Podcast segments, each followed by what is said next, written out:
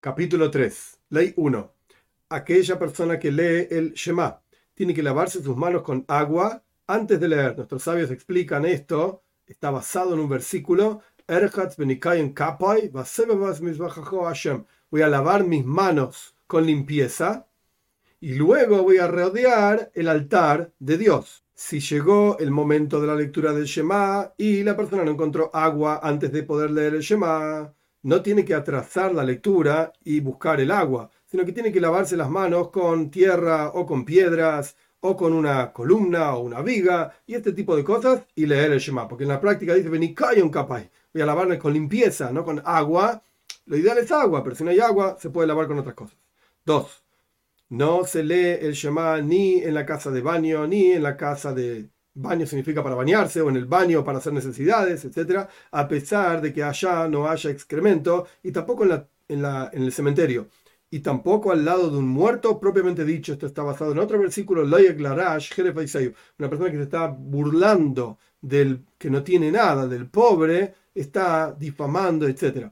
Y acá el, obviamente el muerto no puede cumplir preceptos, si uno está leyendo el Shema o cumpliendo un precepto al lado del muerto, es algo inapropiado. Y si la persona se alejó 4 amot, o sea, aproximadamente 2 metros de la tumba o del muerto, está permitido leer. Y toda aquella persona que lee en el lugar en donde no se lee, donde está prohibido leer, tiene que volver a leer porque no cumplió con su precepto. 3. Un baño nuevo que fue preparado pero todavía no se utilizó, está permitido leer el Shema frente a ese baño, pero no dentro del baño. Y una casa de baño para bañarse nueva, está permitido leer dentro, incluso dentro de esa casa de baño, si todavía no se utilizó, pero es nueva, se puede leer adentro también. Si había dos casas y la persona separó una de ellas para hacer un baño para hacer necesidades y sobre la segunda dijo, y esta, estas fueron sus palabras, y esta, la segunda es una duda si la persona la preparó con esas palabras para hacer un baño o no. Por lo tanto, no se puede leer en su interior lejatjila. En primera instancia no se puede leer dentro de ese lugar. Pero si la persona leyó dentro de ese lugar, por cuanto es una duda de si realmente es un baño o no, cumplió su obligación. Si la persona dijo, por otro lado, también este o esta casa, ahí ambas están preparadas para hacer baño y no se puede leer dentro de ellas. El patio, o sea, el el cuarto exterior de la casa de baño para bañarse, no para hacer necesidades, es un lugar, esto se trata del lugar en donde las personas están paradas con sus ropas, preparándose para entrar en la casa del baño, ahí está permitido leer el Shema. 4. Y no solamente la lectura de Shema, sino que todo asunto que es Dibre Koidesh, algo santo, por ejemplo el estudio de Torah, o por ejemplo el Tefilá, la oración, está prohibido decirlo en una casa de baño y en un baño propiamente dicho, incluso si la persona lo dice en un lenguaje mundano, no en Loshen Kodesh, no en lengua santa, hebreo, etc., sino en lenguaje mundano, no importa. Está prohibido decirlo en esos lugares. Y no dijeron, no solamente decirlo, sino que incluso imaginarse en su corazón, o sea, pensar en palabras de Torah en el baño o en la casa de baños, en un lugar donde está, y en un lugar donde está sucio, y es el lugar donde hay excremento u orina, está prohibido. Esto se refiere, los comentaristas de Rambam dicen que esto se refiere, como dijimos antes, lejat es una expresión clásica en la halajá, en la ley judía, en primera instancia. Bediabad es en segunda instancia. La persona ya lo hizo a pesar de que no, no debía hacerlo. Pero esto que dijimos, que está prohibido pensar en palabras de Torah, o de tefilá, o de santidad, lo que sea, en donde hay excremento o u orina, esto es en primera instancia. O sea, pensar activamente, buscar pensamiento, ir al baño y pensar sobre Torah. Pero si surgió un pensamiento en la Torah, no es que la persona transgredió, sino que la persona tiene que tener otras ideas en la cabeza que no tienen que ver con Torah para pensar en el baño, etc. 5. Cosas mundanas está permitido decirlas en Lashon Kodesh, en lengua santa, en el baño incluso y también los adjetivos de Dios, como por ejemplo misericordioso, agraciado, gracioso, eh, fiel y este tipo de cosas está permitido decirlas en un baño. Pero los nombres específicos de Dios, que se refiere a los nombres que no se pueden borrar, como fue explicado en las leyes de fundamentos de la Torah, está prohibido mencionarlos en un baño y en la casa de baños, que es vieja, una casa de baños vieja, o sea que ya fue utilizada. Es una casa de baños nueva, ya dijimos en las leyes anteriores que está permitido. Y si justo ocurrió la situación de separar a alguien de algo prohibido en una casa de baños o en el baño, es decir, uno ve a otra persona que está haciendo algo que está prohibido y no quiere decírselo porque estamos en el baño, estoy, estoy diciendo una alajá, una ley, es algo santo, aún así uno puede decirle al otro aquello que estás haciendo está prohibido incluso en lengua santa, e incluso si es un asunto santo, o sea, tal ley es que está prohibido hacer lo que estás haciendo. Por cuanto estás separando a alguien de, de algo prohibido, nuestros sabios permitieron que sea mencionado incluso en una casa de baños, incluso en un baño propiamente dicho. 6. El excremento de una persona, de un ser humano, y el excremento de perros y de cerdos cuando están dentro de las pieles, esto está hablando de la curtiembre, que se le ponía eh, excrementos para terminar de curtir la piel, y eso tiene un olor terrible, y todo excremento cuyo olor es muy malo como, como estos, está prohibido decir el Shema frente a este olor, frente a estas cosas, digamos, este excremento. Y también frente a orina de un ser humano está prohibido decir el Shema. Pero orina de un animal se puede leer frente a, ese olor el Shema. Un niño que no puede comer un kezais. Kezais, la traducción literal es como una oliva, que son aproximadamente 27-28 gramos de trigo. Si el niño no puede comer esta medida de trigo en el tiempo en que un adulto comería como tres huevos, tres huevos, un huevo es aproximadamente 57 gramos, entonces tres huevos es como ciento y pico de gramos. Entonces, de vuelta, un niño que no puede comer una medida de quesai, como 28 gramos de trigo, en el tiempo que llevaría un adulto a comer como tres huevos, la medida esa de trigo, esa es una medida de tiempo, no es necesario alejarse ni de su excremento ni, ni de su orina, porque no tiene mal olor, se puede leer el Shema frente a estos lugares. 7 si había excremento seco como si fuese cerámica, está prohibido leer el Shema frente a esto. Pero si estaba tan seco, más que la cerámica todavía, al punto tal que si la persona lo tira, se termina desarmando, esto es como si fuese tierra y está permitido decir el Shema frente a esto. Orina que se fue absorbida por la tierra, si todavía tiene capacidad para mojar la mano, está prohibido decir el Shema frente a esta orina. Pero si no, ya se absorbió tanto y se secó, ahí está permitido decir el Shema frente a esta orina. 8. ¿Cuánto tiene que alejarse la persona del excremento y de orina y después poder decir el Shema? 4 amois, o sea, aproximadamente 2 metros. Serían 4 codos, aproximadamente 2 metros. ¿En qué caso decimos esto, que la persona se puede alejar y decir el Shema? Cuando están atrás de uno o de costado. O sea, ¿cuándo se puede estar de costado? Cuando no hay forma de que esté atrás, porque hay una pared o algo por el estilo. Pero si estaba frente a la persona, frente a sus ojos, entonces la persona tiene que alejarse de estas cosas, el excremento, la orina, etc. Tanto cuanto ya no lo vea más y después puede decir el Shema. 9. ¿En qué caso decimos que la persona tiene que alejarse del excremento? Cuando la persona estaba junto a ese excremento en la misma casa, en el mismo lugar, por así decir. Pero, en el mismo lugar quiere decir en la misma superficie.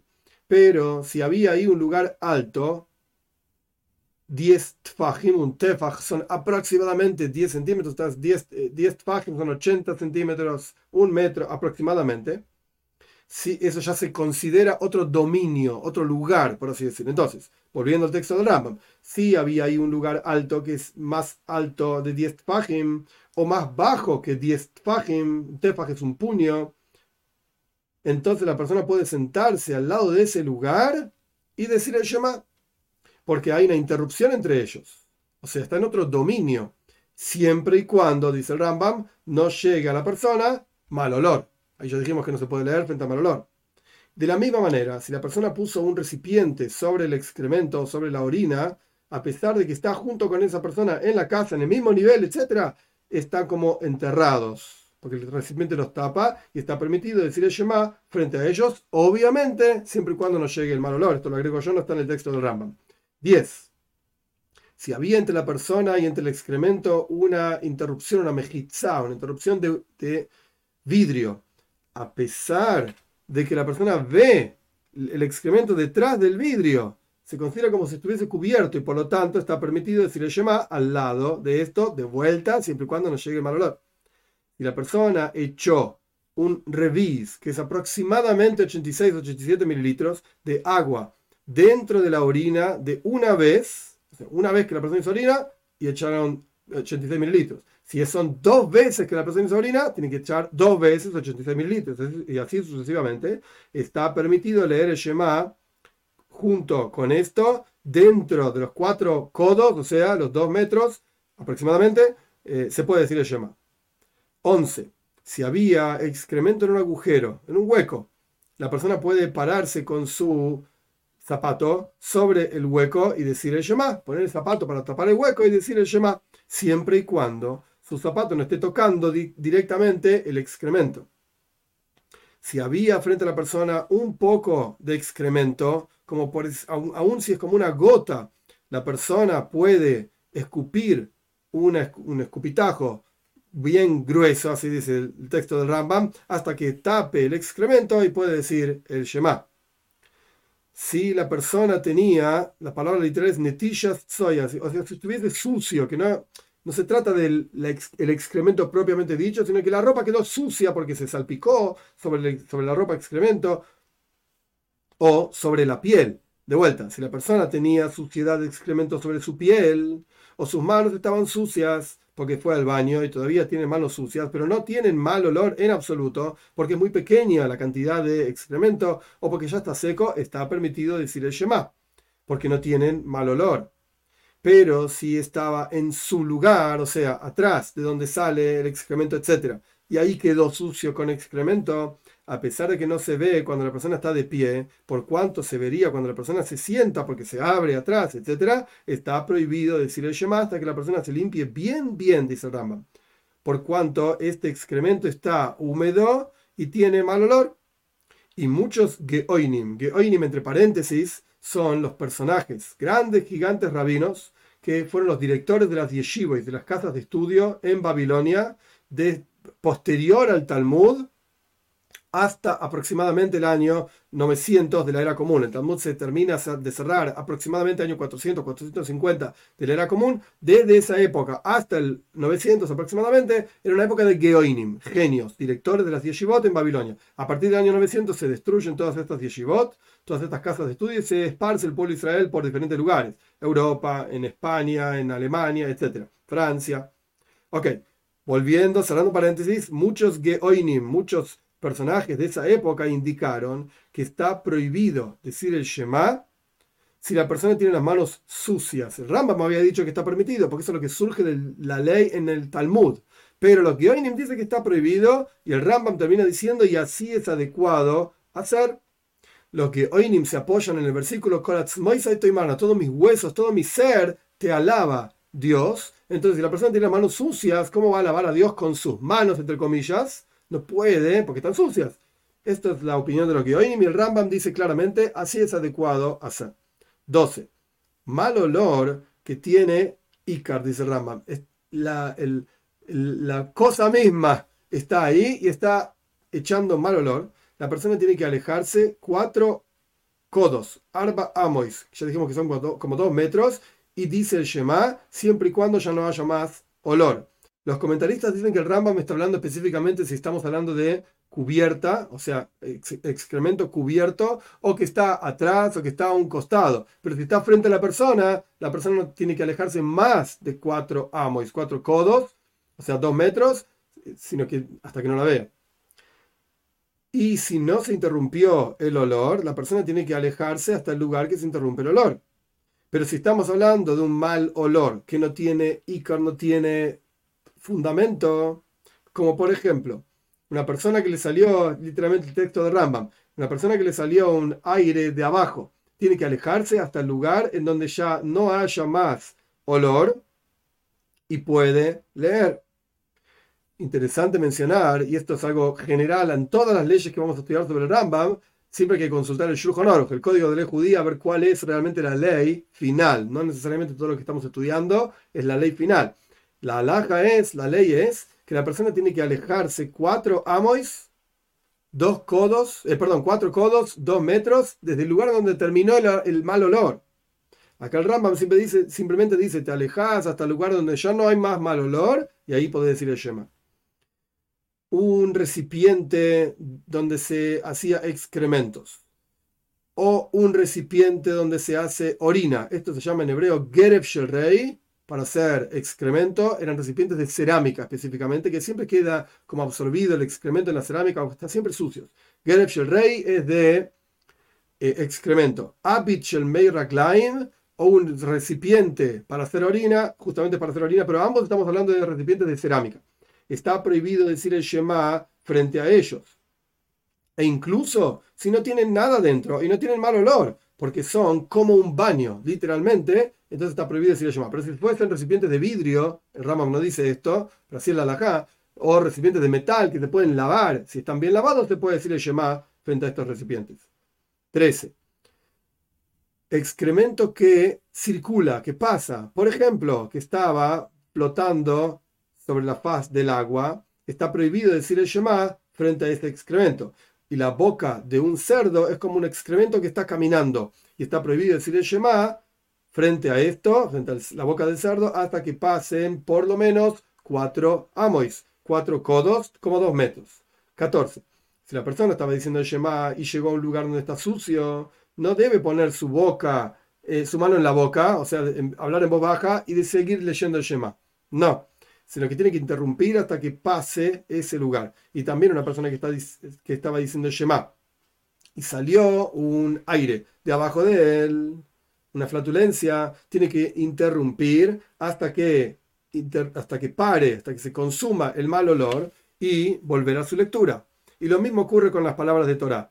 Si salió una flatulencia de su compañero mientras estaban estudiando ambos, a pesar de que debe interrumpir para la lectura de Shema, no es necesario que interrumpa para las palabras de Torah.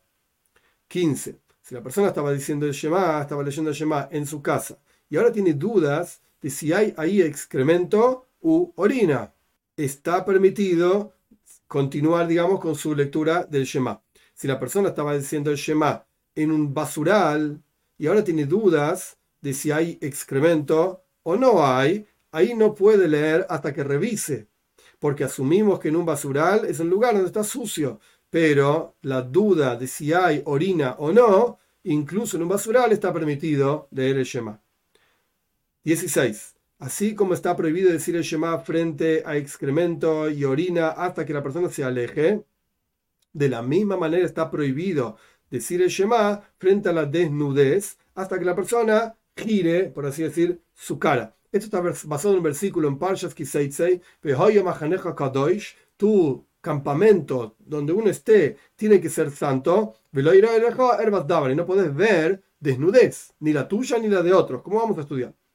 Incluso un no judío o un niño no se puede leer frente a su desnudez. Aquí hablo del no judío, en realidad los comentaristas dicen, está hablando de aquellos pueblos que vivían en las cuevas, que andaban desnudos todo el día, no de no judíos común y corriente que todos andamos con ropa hoy en día, pero está hablando de aquellas personas como si fuesen medio bestias de la antigüedad, no se puede, incluso así no se puede leer, que para ellos es algo normal, es como un animalito más, estar desnudo, no es ningún problema. Aún así no se puede leer frente a la desnudez de estas personas. Incluso si hay una interrupción, una mejizá de vidrio que interrumpe entre la persona y la desnudez del otro. Por cuanto la persona está viendo la desnudez, está prohibido leer hasta que uno gire su cara. Y todo el cuerpo de la mujer es desnudez. O sea, las partes que generalmente están ocultas, si ahora están reveladas, se considera desnudez. Por lo tanto, la persona no debe observar el cuerpo de una mujer cuando está leyendo el Shema, incluso de su propia mujer. Y si estaba revelado un tefaj, o sea, un puño, el tamaño, no es que está revelado el puño, sino el tamaño de un puño del cuerpo de la mujer, no se puede leer frente a esto. 17. Y así como está prohibido leer frente a la desnudez de otros, de la misma manera está prohibido leer frente a la desnudez propia. y no debe leer cuando la persona está desnudo hasta que cubra su propia desnudez. Si tenía un cinto de ropa o de piel o de sacos, una, una ropa de arpillera, sobre sus piernas, o sea, de las piernas para abajo, de las caderas para abajo, a pesar de que el resto del cuerpo está desnudo, tiene permitido leer el Shema, siempre y cuando su talón no esté tocando su desnudez. porque justamente habla del talón? Se refiere a cualquier parte del cuerpo que no esté tocando la desnudez, incluso la mano que la tiene abajo de la ropa, etc. El talón está, por así decir, orientado en la misma dirección que la desnudez. Entonces la persona lo único que tiene vestido es alguna tela que le cubre abajo. Entonces el talón está viendo la desnudez, eso no es un problema. Pero si el talón está tocando la desnudez o cualquier otra parte del cuerpo está tocando la desnudez, entonces no puede leer el Shema. Si la persona estaba durmiendo con su sábana y estaba desnudo, entonces tiene que interrumpir con su sábana por debajo de su corazón y leer. O sea, no alcanza que la persona se cubra hasta el cuello con la sábana, pero el corazón, o sea, el pecho de la persona está viendo su desnudez, entre comillas, eso está prohibido igual. Por debajo del corazón, para abajo, tiene que cubrirse y ahí puede decir el Shema. Hay quienes dicen que esto está basado en que existe la palabra visión, mi corazón vio mucha sabiduría. Está la idea de que el corazón ve, entonces el corazón no puede ver la desnudez tampoco. Pero la persona no debe interrumpir, como explica el Rambam claramente, desde su cuello para abajo para estar cubierto y leer, porque el corazón está viendo la desnudez y surge entonces que la persona es como si estuviese leyendo sin nada que cubra su desnudez. 18 dos personas que estaban durmiendo bajo una misma sábana, cada uno de ellos tiene prohibido leer el Shema, a pesar de que se cubra por debajo de su corazón, hasta que la sábana esta interrumpa entre ellos. Antiguamente la gente dormía desnuda, entonces acá, porque no tenían otra muda de ropa, entonces sacaban la ropa de todo el día, la guardaban, dormían sin ropa y después se volvían a poner la ropa. Pero acá estamos hablando de dos personas durmiendo bajo una misma sábana. Hay que interrumpir entre una, entre una persona y la otra con la sábana misma y por supuesto del pecho para abajo, interrumpir para que el corazón no vea la desnudez. Y de vuelta, la sábana tiene que interrumpir entre ellos hasta que no toque la carne de uno con la carne del otro, la piel de uno con la piel del otro, desde la, cadera para abajo, piernas para abajo. Y si la persona estaba durmiendo con su esposa o sus hijos o los, las personas de la casa que eran niños pequeños o niñas, el cuerpo de ellos es como el cuerpo de uno y la persona no lo siente, no es un problema. Por lo tanto, a pesar de que su piel esté tocando la piel de ellos, simplemente la persona da vuelta a su rostro e interrumpe por debajo del corazón, o sea, cubre su cuerpo por debajo del corazón y puede leer el Shema. 19. ¿Hasta cuándo se consideran niños para este asunto? Hasta que el varón tenga 12 años y un día y la mujer tenga 11 años y un día. Y esto es siempre y cuando su forma sea como su forma de un adulto. Cuando llega a esta edad, ya sean como adultos. Tienen pechos desarrollados y tienen pelo púbico desarrollado. Y después, pasado esa, época, digamos, la persona no puede leer el Shema frente a ellos hasta que interrumpa el talis, la tela, la sábana entre ellos. Pero si todavía no tenían, esto está basado en un versículo en Yehezkel, sus pechos desarrollados y su pelo púbico que creció, la persona puede decir el Shema con ellos, con cercanía de piel, y no tiene que interrumpir hasta que el varón tenga 13 años y un día, y la mujer tenga 12 años y un día.